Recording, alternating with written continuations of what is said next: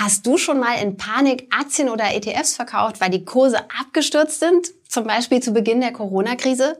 Das ist ein ganz typischer Fehler. Wie du ihn vermeidest und auch in schlechten Phasen ganz entspannt bei deiner Strategie bleibst, verrate ich dir in dieser Folge. Ich bin Susanne und herzlich willkommen zu einer neuen Folge von Just ETF Wissen.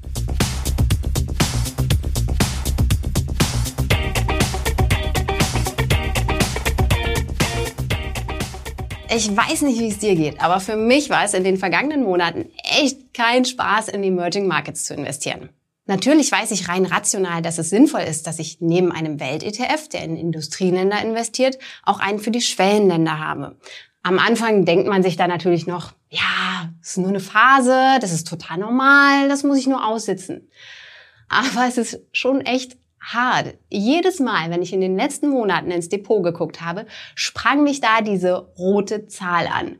Und während der Industrieländer-ETF sich ganz gut vom letzten Jahr erholt hat, ging es bei den Emerging Markets nur dauernd weiter nach unten.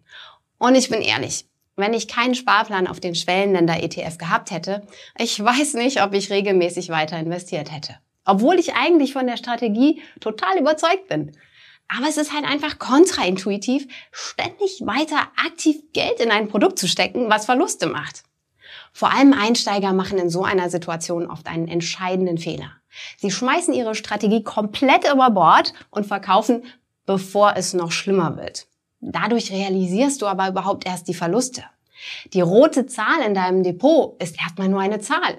Erst wenn du die entsprechende Position verkaufst, wird daraus ein echter Verlust in deinem Geldbeutel.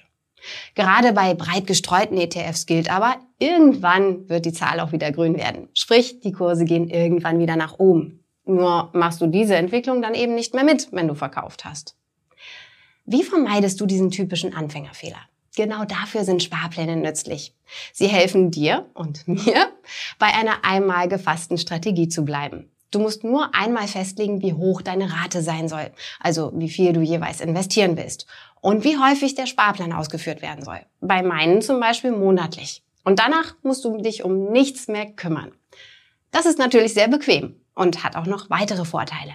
Erstens, Sparpläne sind sehr günstig. Je nach Broker kosten sie dich sogar gar nichts. Bei einem einzelnen Trade ist das meistens anders. Der kostet fast immer entweder eine pauschale oder eine variable Gebühr. Falls du mehr wissen willst zum Thema Kosten, dann hör dir die Podcast-Folge Nummer 89 an. Da schlüsseln wir das genau auf. Den Link dazu findest du in der Beschreibung. Zweitens, du profitierst von fallenden Kursen.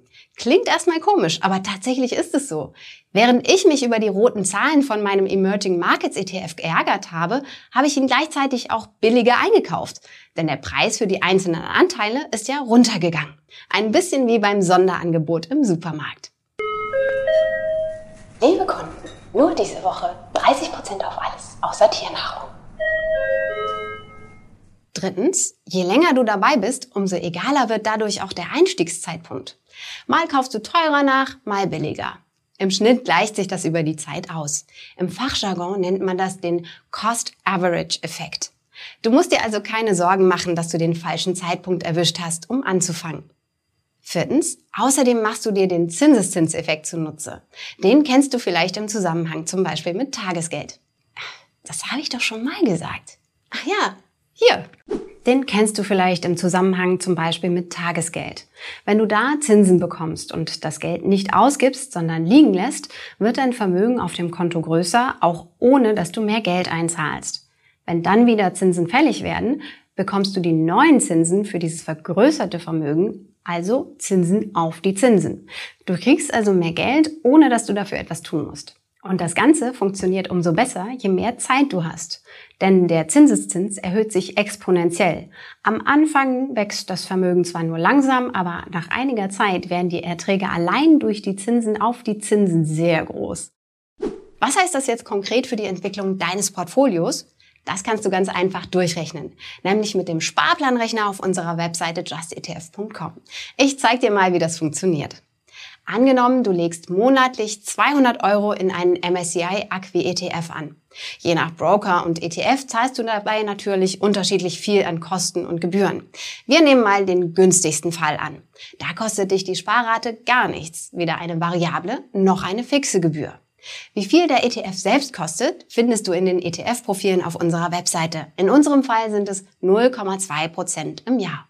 Die Rendite kann natürlich schwanken. Während einer Krise, wie zum Beispiel am Anfang der Corona-Pandemie 2020, kann es deutlich nach unten gehen. Danach ging es aber auch wieder steil bergauf. Über die Zeit gleichen sich diese Schwankungen aber aus. Unser Beispiel-ETF hat, seitdem es ihn gibt, im Schnitt 11,5 Prozent jährliche Rendite erzielt. Das vergangene Jahrzehnt lief aus Aktiensicht sehr gut. Es kann aber auch schwierigere Phasen geben. Deshalb gehen wir mal vorsichtiger nur von 7% durchschnittlicher Rendite aus. Nach fünf Jahren hast du damit ein Vermögen von rund 14.300 Euro angesammelt. Das meiste davon hast du aber noch selbst angespart. Der Wertzuwachs allein liegt bei 2.400 Euro. Fünf Jahre ist allerdings viel zu kurz als Anlagedauer. Geben wir mal zehn Jahre ein. Dann haben wir schon mehr als 10.000 Euro Wertzuwachs. Bei 20 Jahren ist das, was du durch den Mehrzuwachs erzielst, größer als der Betrag, den du selbst einzahlst, nämlich rund 57.000 Euro zu 48.000 Euro. Das ist eben die Magie des Zinseszinseffekts. Und du kannst sie in der Grafik auf der linken Seite auch sehen. Nämlich, wenn du dir den orangefarbenen Balken anschaust, der für den Wertzuwachs steht und im Verhältnis immer größer wird. Daran siehst du auch, wie wichtig es ist, auch in Krisenzeiten ruhig zu bleiben und an deiner Strategie festzuhalten. Ein Investment in ETS macht sich vor allem langfristig bezahlt. Ein Sparplan hilft dir dabei, das nötige Durchhaltevermögen aufzubringen. Und auch bei kleineren Sparraten kommt im Laufe der Zeit eine schöne Summe zusammen. Probier es am besten selbst aus und schau dir an, welchen Unterschied es über die Jahre macht, wenn du ein paar Euro mehr oder weniger einzahlst oder wenn du die durchschnittliche Rendite um ein oder zwei Prozentpunkte anpasst. Den Link zu unserem Tool findest du in der Beschreibung. Wichtig!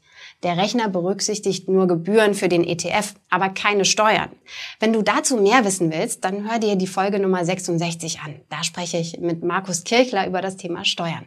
Wenn dir der Podcast gefallen hat, dann lass uns doch ein Abo da. Und wir freuen uns natürlich auch über eine gute Bewertung auf Spotify, Apple Podcast oder in der Podcast-App deiner Wahl. Vielen Dank an Anja für die Redaktion, Thomas fürs Fact-Checking und Johannes für die Post. Du hörst Just ETF, den Podcast mit mir, Susanne. Dir viel Erfolg beim Anlegen und bis zum nächsten Mal.